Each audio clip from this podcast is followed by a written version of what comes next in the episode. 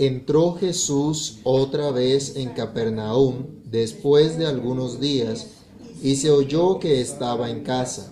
E inmediatamente se juntaron muchos, de manera que ya no cabían ni aún a la puerta, y les predicaba la palabra. Entonces vinieron a él unos trayendo un paralítico que era cargado por cuatro. Y como no podían acercarse a él a causa de la multitud, descubrieron el techo de donde estaba, y haciendo una abertura, bajaron el lecho en que yacía el paralítico. Al ver Jesús la fe de ellos, dijo al paralítico, Hijo, tus pecados te son perdonados. Padre que estás en los cielos, en el nombre del Señor Jesucristo, queremos darte muchas gracias por tu palabra y pedir, Señor, la dirección de tu Espíritu, la iluminación de tu Espíritu, para que al meditar en ella, tú hables a nuestras vidas, tú hables a nuestros corazones. Tu palabra es viva y eficaz y hace lo que tiene que hacer. Señor, prospera tu palabra en lo que tú la has enviado. En Cristo te lo pedimos y te damos muchas gracias. Amén. Pueden tomar asiento, hermanos. Y como hemos estudiado en el Evangelio según San Marcos, podemos decir que en medio de los conflictos diarios que vivimos cada uno de nosotros, en medio de las aflicciones a las que somos susceptibles a causa del pecado, en medio de las tristes noticias que hay a nuestro alrededor, qué reconfortante es poder escuchar una muy buena noticia, escuchar una noticia que sana y que liberta, una noticia que consuela y que anima para vivir de una manera diferente. Y esto es precisamente lo que hace el Señor Jesús en este pasaje que acabamos de leer. El pasaje completo nos habla, nos habla de la sanidad de un paralítico, de verso 1 al verso 12, pero hoy solo nos vamos a centrar en los primeros cinco versículos. Y podemos decir que la maravillosa noticia de Jesús en este momento dice, tus pecados te son perdonados. Ahí está resaltado en el boletín y, y, es el título también de la, del estudio de la meditación del día de hoy, tus pecados te son perdonados. Pero ¿cómo puede ser relevante para nosotros esa buena noticia? ¿Cómo podemos nosotros creer en ella? ¿Qué implicaciones tiene para nosotros este mensaje y esta buena nueva? ¿Será que nosotros también tenemos pecados que deben ser perdonados? ¿Será que nosotros podemos hacer algo para obtener dicho perdón? Tal vez estas preguntas sean sencillas para algunos, pero vamos a ver a la luz de estos versículos la relevancia que toman en la obra de Jesús. Lo primero que vamos a aprender en este pasaje o en estos primeros versículos es que la, esta es la buena noticia de Jesús. Es la buena noticia de Jesús. Es lo primero que encontramos acá con esta, con esta palabra, con esa buena noticia, con ese mensaje de tus pecados son perdonados, es que es una buena noticia de Jesús. Y así arrancó el Evangelio de Marcos, así comenzó, hablando del principio de la buena nueva. ¿De quién? De Jesucristo, el Hijo de Dios. Es la buena noticia de aquel que fue prometido por el Señor, por el Dios Todopoderoso y que en el tiempo vino, que en el tiempo se hizo una realidad. Es la buena noticia de aquel que es Rey, Salvador, vencedor, aquel sustituto de su pueblo, aquel que se ofrece por su pueblo, aquel que viene a traer la revelación de la voluntad perfecta de Dios para su pueblo aquel que trae la misericordia de Dios para sus hijos, tal como en los versículos anteriores vimos eh, como Marcos nos habla de la misericordia de Dios como es manifestada. No es entonces la obra de un hombre que perece, no es la obra de alguien que tiene motivaciones egoístas, sino la buena noticia de aquel que vino a mostrar el amor de Dios. ¿A quién? A su pueblo. Es la buena noticia de el Hijo de Dios, de Jesucristo, quien vino a su pueblo. Dice aquí en el versículo número uno, entró Jesús otra vez en Capernaum después de algunos días y se oyó que estaba en casa.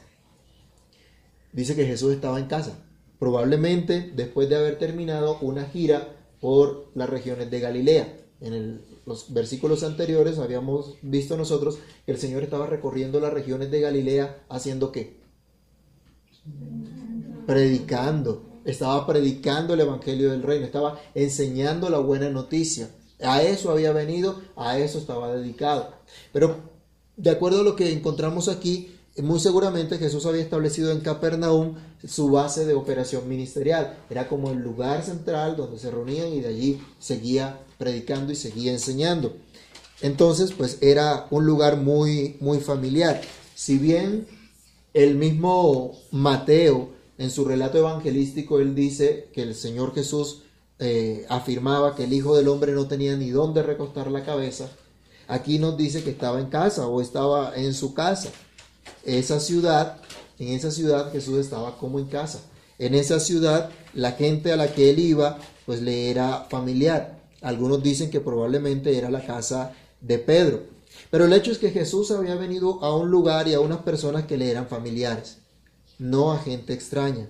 Él vino a los suyos, vino a su pueblo, a los que Dios quería mostrar su eterno amor. Él vino a aquellos a quienes Dios traía una muy buena noticia. Pero no vino a escondidas. ¿Qué dice el versículo 1? Que cuando la gente escuchó, ¿qué pasó en, adelante? El verso 2, que se juntaron enseguida una multitud en la casa, de modo que no cabía ni siquiera a la puerta. Se llenó la casa, se llenó la, el frente de la casa y no podía entrar nadie. Bueno, no fue algo que pasó desapercibido. Había llegado la buena noticia del Señor. El Señor estaba en casa y recuerden que el Evangelio es Cristo mismo, que la buena noticia es Cristo mismo. Se escuchó entonces que Cristo estaba en casa. Si tú has recibido el perdón de Dios, en Cristo, entonces tú también puedes decir que la buena noticia de Jesús ha llegado a tu casa, que tú eres parte de ese pueblo de Dios, de ese pueblo escogido, y en consecuencia todos los que están a tu alrededor deben saber que esa buena noticia está en tu casa, que a tu casa ha llegado un mensaje de esperanza de parte de Cristo, quien atrae a muchos. Otra vez, el verso 2 dice que inmediatamente se juntaron unos cuantos, no, no dice unos cuantos, dice muchos. Inmediatamente se supo la noticia, se juntó mucha gente a la puerta de la casa. No todos pudieron entrar. No había espacio entre unas cuantas paredes para tanta gente. Nos dicen los relatos, los relatos paralelos que hasta los fariseos y, los, y algunos líderes religiosos, doctores de la ley, vinieron desde las aldeas de Galilea y desde Judea hacia esa, hasta esa casa donde estaba Jesús. Vinieron a escucharlo. Y todos los que habían escuchado de la fama de Jesús, de lo que Jesús decía y estaba haciendo, vinieron a escuchar y estaban sentados, atentos a la enseñanza de Jesús. Si bien es cierto también que de aquí en adelante vamos a encontrar en el pasaje que hay oposición contra Jesús, que empiezan los líderes religiosos a levantarse contra la enseñanza de Jesús, también es igualmente cierto que ese mensaje atrajo a muchos hacia él, con muchas motivaciones seguramente. Y es efectivamente de acuerdo a lo que dice la Escritura, que el sacrificio de Jesús en la cruz del Calvario iba a atraer a muchos. Él decía allá en, Juan que si él fuera levantado, atraería a muchos hacia él, hablando del sacrificio de la cruz. Muchos son atraídos hacia el Evangelio, unos para arrepentimiento, otros para condenación. Y hoy se puede ver también que esa buena noticia de Jesús atrae a muchos, a mucha gente. Y algunos se reúnen en torno a esa buena noticia para meditar, para descansar, para maravillarse en el amor de Dios por medio de su Hijo Jesucristo. Otros, en cambio, tergiversan esta buena noticia y dan otro mensaje y caminan y encaminan a otros hacia la condenación. Unos vienen sinceramente a Cristo inquietados por, mí, por el mismo Dios para escuchar su voz, para recibir su mensaje, pero otros tal vez para cuestionar la verdad, la verdad de Dios y contender sobre ella, como más adelante en, en los siguientes versículos miraremos qué pasó con los, con los fariseos. O tal vez otros vienen a Jesús simplemente para buscar un beneficio temporal de parte de Dios y no a entender lo que el Señor realmente ha venido a hacer por su pueblo. Pero a pesar de ello, se anuncia la buena noticia de Jesús que definitivamente atrae a muchos. El Señor no vino entonces para entretener a la gente. ¿Qué nos dice el versículo? que era lo que él hacía allí en esa casa? Él no les estaba dando un espectáculo, no les estaba dando un show. Aquí dice que él les predicaba la palabra. No dice que el Señor se sentó aquí a inventarles algún cuento extraño, a decirle alguna cosa rara. No, Él vino a predicarles la palabra. Esa era su misión, eso era lo que él había sido enviado, para eso había sido enviado. Esa era y sigue siendo la forma en que el pueblo de Dios puede conocer la verdad del Evangelio, puede conocer la obra de Dios, puede conocer que tienen vida eterna y que tienen vida nueva en Cristo. Y por lo tanto, entonces ya no pueden vivir como aquellos que no conocen a Dios. Jesús les predicaba la palabra. Ni el legalismo, en cualquiera que sea su aparente expresión de piedad o espiritual, cosas que nos dicen qué hacer o dejar de hacer o para obtener algo de parte de Dios, ni eso, ni el liberalismo, aquellos que convierten el libertinaje en la gracia de Dios, ninguno de los dos nos puede conducir a una vida abundante. Solamente la palabra de Dios nos muestra el camino que debemos andar. Y Él dice en los Salmos, yo te mostraré, yo te enseñaré el camino que debes andar, para que no te apartes ni a un lado ni al otro. Es solo por la predicación de la palabra que podemos comprender esta verdad. Solo por la predicación de la palabra seremos fortalecidos en la fe. Solamente si estamos expuestos a la predicación de la palabra de Dios, entonces vamos a crecer en la gracia y en el conocimiento de nuestro Señor Jesucristo. No hay otra forma de crecer en el Señor, no hay otra forma de ser fortalecido y afirmado en la fe. Por esta razón, la buena, la buena noticia que nos dice tus pecados te son perdonados es la buena noticia de Jesús, quien vino a su pueblo, quien atrae a muchos, pero también quien proclama y enseña su mensaje. Pero en segundo lugar, podemos aprender que esta buena noticia es para el menesteroso, el miserable, el que no puede salir de la condición en la que se encuentra. Entonces, lo segundo que aprendemos es que esta es la buena noticia para los necesitados. Miremos acá en el verso 3 que sigue ocurriendo. Entonces vinieron a él unos trayendo un paralítico que era cargado por cuatro. La interrupción de la enseñanza en esta oportunidad, en esa casa donde estaba Jesús, fue dada por cinco personajes que aparecen en la escena, cuatro hombres cargando a un paralítico. Y bueno, hoy no hubo simulacro de evacuación, pero a veces en los simulacros toca en una camilla bajar a alguien para simular completamente lo, lo que está ocurriendo. Pero las camillas de aquel entonces no eran de pronto como las que deben tener por allí, bien dotadas y amarradas y cosas de esas. No, era una tela allí agarrada de pronto con, amarrada tal vez con, con palos, con dos palos, uno a cada lado, y en cada esquina un hombre cargando a los otros. Eso era en lo que llevaban a este a ese paralítico. Pero el cuadro de este paralítico de qué nos de qué nos habla o qué cuál era la condición que tenía este hombre o cuál era la necesidad de este hombre. El paralítico nos ilustra precisamente que son los necesitados aquellos, aquellos quienes pueden recibir esa buena noticia. Él muestra perfectamente quién es un necesitado, aquel que está totalmente incapacitado. El paralítico no podía caminar. No nos da la Biblia un detalle exacto de cuál era la enfermedad que tenía. No nos dice específicamente eh, la razón por la cual estaba así. No, no se nos da detalle, solo se nos dice que era cargado por cuatro. Y podemos nosotros inferir de allí que no podía caminar y probablemente tampoco podía hablar. Pero lo cierto era que su sufrimiento era grande. O considere usted si, hubiese, si, tuviera una enfermedad que le impidiera caminar, levantarse, ver de usted mismo, eh, sostenerse por sus propios medios. Bueno, esa era la situación de este hombre. Tal vez había escuchado del maestro que anunciaba el reino de Dios y que demostraba su amor, su misericordia y su poder sanando a los enfermos y libertando a los endemoniados. Pero a pesar de que había escuchado esto, no tenía la capacidad de venir por sí mismo a Cristo, por más conveniente que le fuera para él hacer esto de venir a Cristo. Simplemente estaba totalmente incapacitado.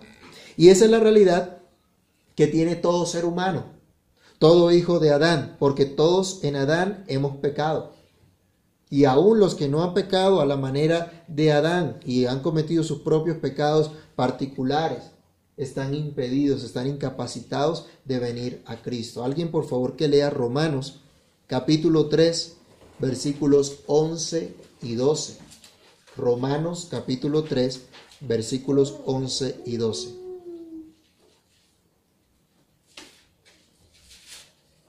¿Qué dice Romanos 3, 11 y 12? Es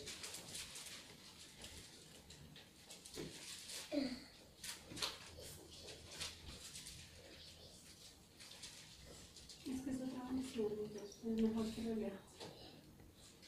3, 11 y qué? Y 12. 11 y 12. 11 y 12. No hay quien entienda, no hay quien busque a Dios. Todos se desviaron, aún se hicieron inútiles, y no hay quien haga lo bueno, no hay ni siquiera uno. Esa es la incapacidad que tiene el ser humano de acercarse a Dios, de buscar, de obtener la salvación de Dios, de venir a Cristo por sí mismo. Por tanto, todo ser humano, decimos, está incapacitado para venir a Cristo y necesita esta buena noticia de parte del Señor. El paralítico nos muestra también la condición de aquellos que necesitan ser traídos a Cristo. Miren qué maravilloso es el amor de Dios a través de Jesús, porque aun cuando somos incapaces de venir a Él, Él nos trae ese mensaje. El paralítico no tenía la capacidad de caminar, tal vez, como habíamos dicho antes, ni de hablar, y mucho menos de acercarse personalmente a Cristo. Pero habían unos hombres que sí podían caminar y que seguramente, al igual que el paralítico, creían que Jesús les podía atender y tener misericordia de ellos. Y con esa fe emprenden entonces el camino para llevar a este hombre a la presencia del Señor Jesús. El paralítico tenía suprema necesidad de escuchar directamente a Jesús, de estar en la presencia misma del Señor Jesús, pero no tenía la capacidad de, hacerla por, de hacerlo por sí mismo. Él tenía la necesidad de ser traído por otros. Dios mismo se encargó de traerlo. Podemos decir, Dios se encargó de que este paralítico viniera a la presencia del Señor, que estuviera delante de Jesús. Dios mismo se encargó de hacer esto a través de hombres que supieron que, que en Cristo había esperanza, a través de aquellos que sabían que Jesús podía ayudarlo, podía tener misericordia de él. Y hermanos, esto es para nosotros, este, este, nuestro cuadro de vida no es muy distinto del cuadro que tenía este paralítico. Aunque nosotros pudiéramos, pudiéramos tener todas nuestras capacidades físicas y mentales, por nosotros mismos no venimos a Cristo. Por nosotros mismos no vinimos nosotros a Cristo, no hemos venido a la fe por nosotros mismos. Dios nos trajo. Y hemos visto a Dios usando personas que nos comunicaran la buena noticia, que nos dieran el mensaje que es poder de Dios para salvación a todo aquel que cree. Nosotros también hemos sido traídos a Cristo y por lo tanto no hay mérito alguno en nosotros, sino que Dios nos atrajo. Dios nos atrajo hacia Él y por esto debemos estar sumamente agradecidos. El paralítico no podía demostrar cuánto esfuerzo había hecho por conocer a Jesús o por buscar de Dios. Todo lo que él podía hacer era rendirse a Cristo en agradecimiento. Había sido llevado, estaba siendo llevado. Solo podía ser agradecido porque fue traído a Cristo, a pesar de todos los obstáculos que vemos en el relato que él mismo no podía superar. Este hombre y sus compañeros nos ilustran la realidad también de todos aquellos que no pueden acercarse a Cristo. Miren, nos dice aquí el, el versículo que como no ellos, en la, última, el verso 4, como no podían acercarse a él a causa de la multitud, descubrieron el techo donde estaba.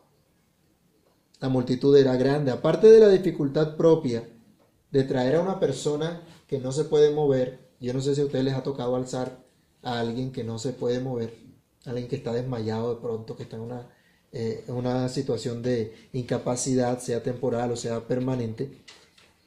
Aparte de eso, tenerlo que traer en una camilla o un lecho específicamente, como decía allí la, el relato, eh, y les decía, seguramente no era una camilla ortopédica ni con todas las medidas y normas que hoy se exigen para ese tipo de elementos. A todo eso se suma que la multitud no los dejaba pasar. Imagínense un momentico ese cuadro. No se nos dice acá que la gente eh, hubiese visto a estos hombres y considerara su necesidad y que les dijera, venga, eh, les voy a abrir paso. ¿Sí?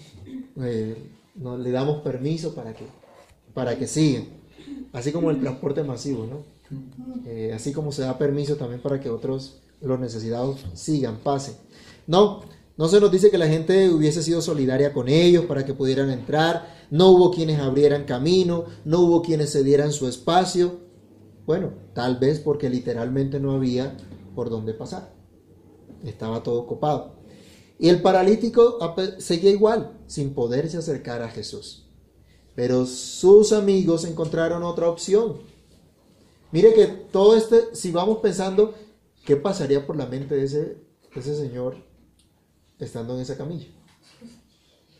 O sea, ¿qué pasaría por la mente? Se quiere acercar a Jesús, pero no puede. Hay más, hay más obstáculos. Está totalmente incapacitado. Los amigos ven otra opción. Parece que en, algunas de las casas de ese tiempo había una especie de escaleras para subir al, techo. Entonces se subían por esas escaleras y el techo no era tanto como los que hoy tenemos nosotros, sino que era muy fácil de desentechar. Entonces tenía un material que era eh, relativamente sencillo quitar. Entonces, pues vieron esa opción, se metieron por ahí. Aunque esa no era la manera regular de entrar a una casa, ¿no? Más regulares, pues, siempre ha sido por la puerta. Pero ellos encontraron esa opción y suben al tejado para, para desentechar la casa y para entonces llevar acá a los, al paralítico. El paralítico entonces es cargado hasta el tejado y luego dice aquí el relato que es bajado por el techo hasta donde estaba Jesús. Y podemos hacer una pequeña pregunta acá. ¿Cuántos obstáculos venció el paralítico? En ese momento. ¿Cuántos obstáculos venció? En ese momento. Sí, en ese momento. Dos.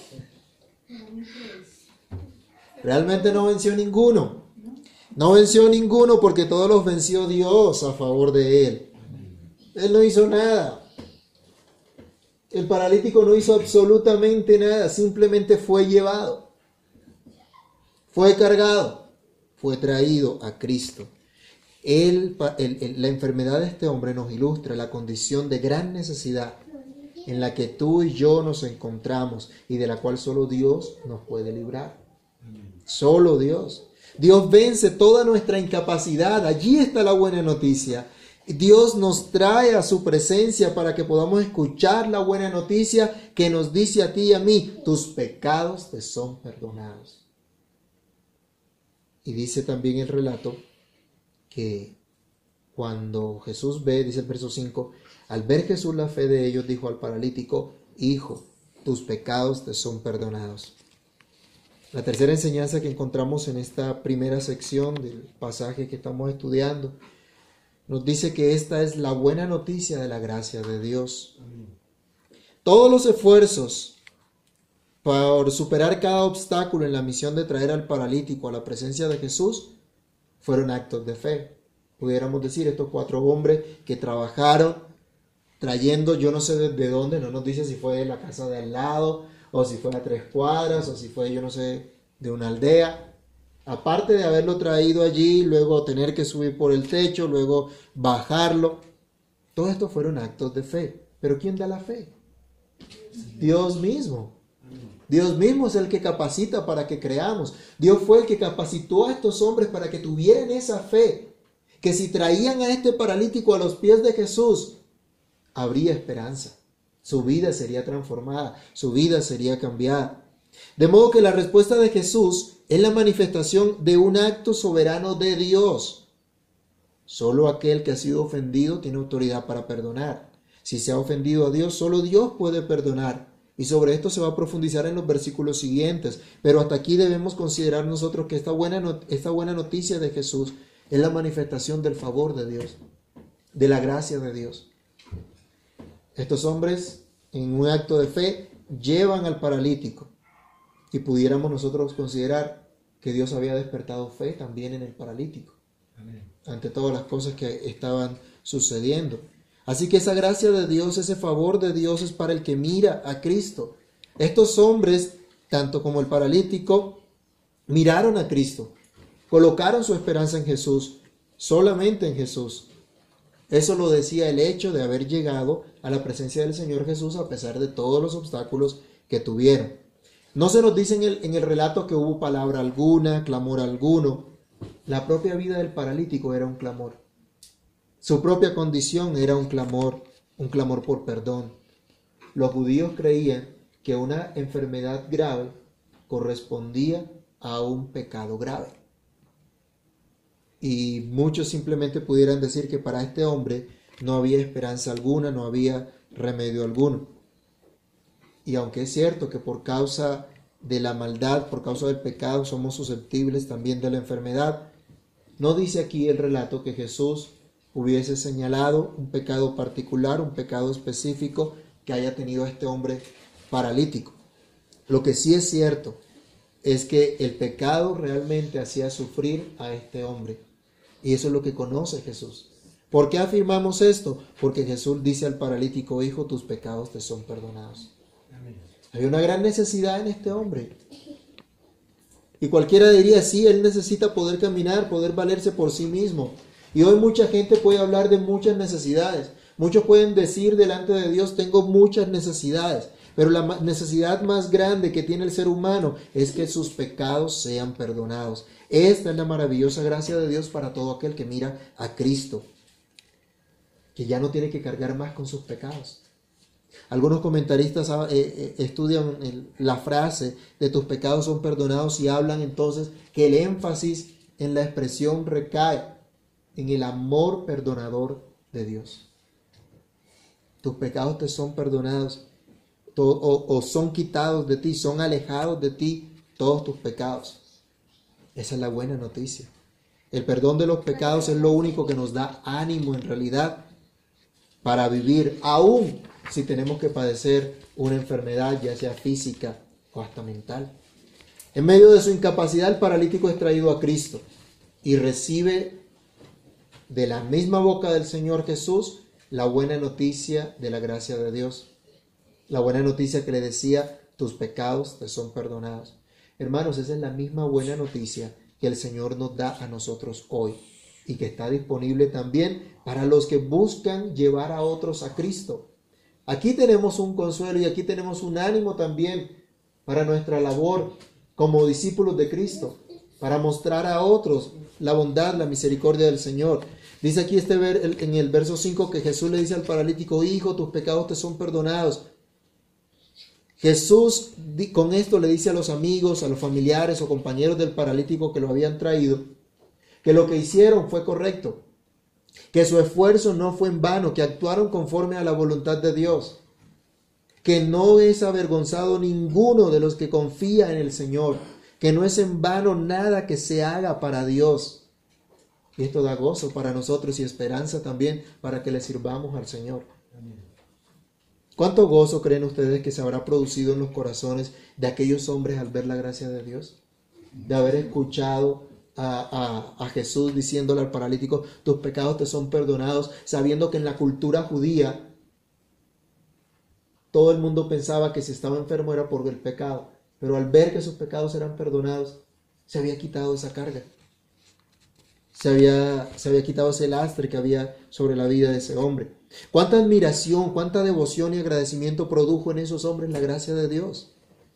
Cuán maravillosa entonces es la gracia de Dios que da fe a los suyos y a pesar de eso recompensa por esa fe.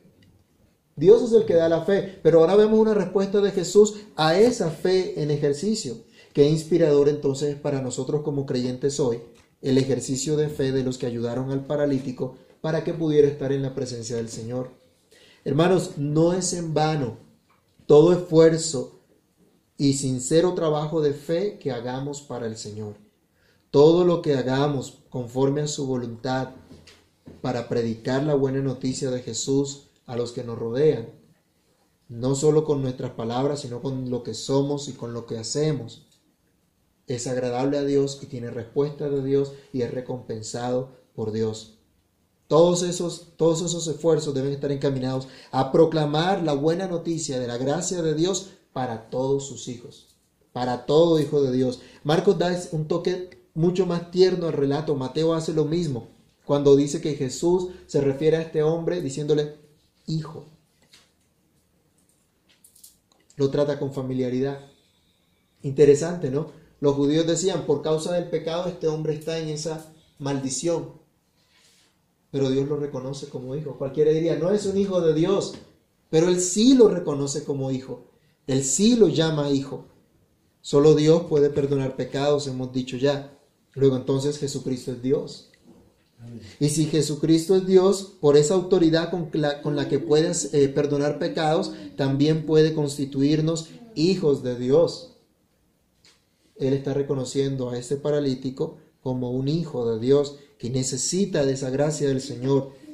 Muchos pensarían que no había esperanza, que no había remedio, que Dios se había olvidado de este hombre, pero lo cierto es que era un hijo de Dios a quien tiernamente el Señor reconoce como hijo y le asegura su perdón. Si tú también, si tú has traído, tú has sido traído a Cristo y si tú reconoces que eres necesitado de la gracia, del perdón de Dios, tú también podrás escuchar, tú también podrás experimentar el tierno amor de Dios que te reconoce como hijo suyo y que te recuerda, hijo, tus pecados te son perdonados. Hermanos, este es el Evangelio que debemos creer y que debemos predicar. Esta es la buena noticia de Jesús para los necesitados, la buena noticia de Jesús de la gracia de Dios. No es legalismo, tampoco es libertinaje, simplemente es perdón de pecados en Cristo, para quienes son incapaces de hacer algo bueno según Dios, para quienes depositan su confianza solamente en Jesús, para los que son traídos a ser parte del pueblo de Dios, para ser sus hijos. Si tú eres hijo de Dios, si has, sido, si has reconocido tu pecado y tu incapacidad de venir al Señor, por su palabra hoy también eres traído a Cristo, así como aquel paralítico fue traído a la presencia del Señor. Y tú también puedes creer que para ti hay esperanza y que a ti te dice el Señor Jesús, Hijo, tus pecados te son perdonados. Oremos. Padre que estás en los cielos, en el nombre de nuestro Señor Jesucristo, queremos darte muchas gracias por tu misericordia, por tu bondad. Queremos darte gracias por tu palabra. Queremos darte gracias por esa buena noticia que diste a aquel paralítico, Señor. Porque así como Él, nosotros también estamos totalmente incapacitados para venir a ti, para acercarnos a ti, para obtener nuestra salvación, para obtener nuestra limpieza y nuestra sanidad verdadera. Señor, pero por tu palabra hemos escuchado que tu gracia está disponible para tus hijos, que tú nos llamas tus hijos, que tú despiertas la fe en nosotros, para que creamos que en ti hay esperanza, para que reconozcamos nuestra incapacidad delante de ti, para que reconozcamos que somos pecadores y que necesitamos de ti. Por eso, Señor, te rogamos misericordia y te pedimos que obres en cada uno de nosotros y que esta buena noticia que diste a aquel hombre sea la buena noticia que nos dé ánimo también a nosotros hoy. Señor, que el saber que todos nuestros pecados han sido perdonados por ti nos llene de consuelo, de ánimo, nos llene de gozo, Señor, de admiración ante tu grandeza, pero también de profundo agradecimiento contigo, para que nuestras vidas, Dios, puedan ser, Señor, transformadas por tu palabra cada día, para que nuestras vidas sean un testimonio de esa gracia. Señor, que durante esta semana recordemos esta gracia maravillosa, recordemos esta buena noticia, Señor. Aún en medio de las tentaciones a las que somos expuestos, que tú nos libres y que tú nos recuerdes tu palabra, que todos nuestros pecados han sido perdonados gracias a la obra de Jesús en la cruz del Calvario. Y que podamos vivir como aquellos hijos que realmente han sido perdonados. Gracias te damos, Padre Santo. Gracias por tu gran amor. Gracias por tu gran misericordia. En el nombre de Jesús. Amén.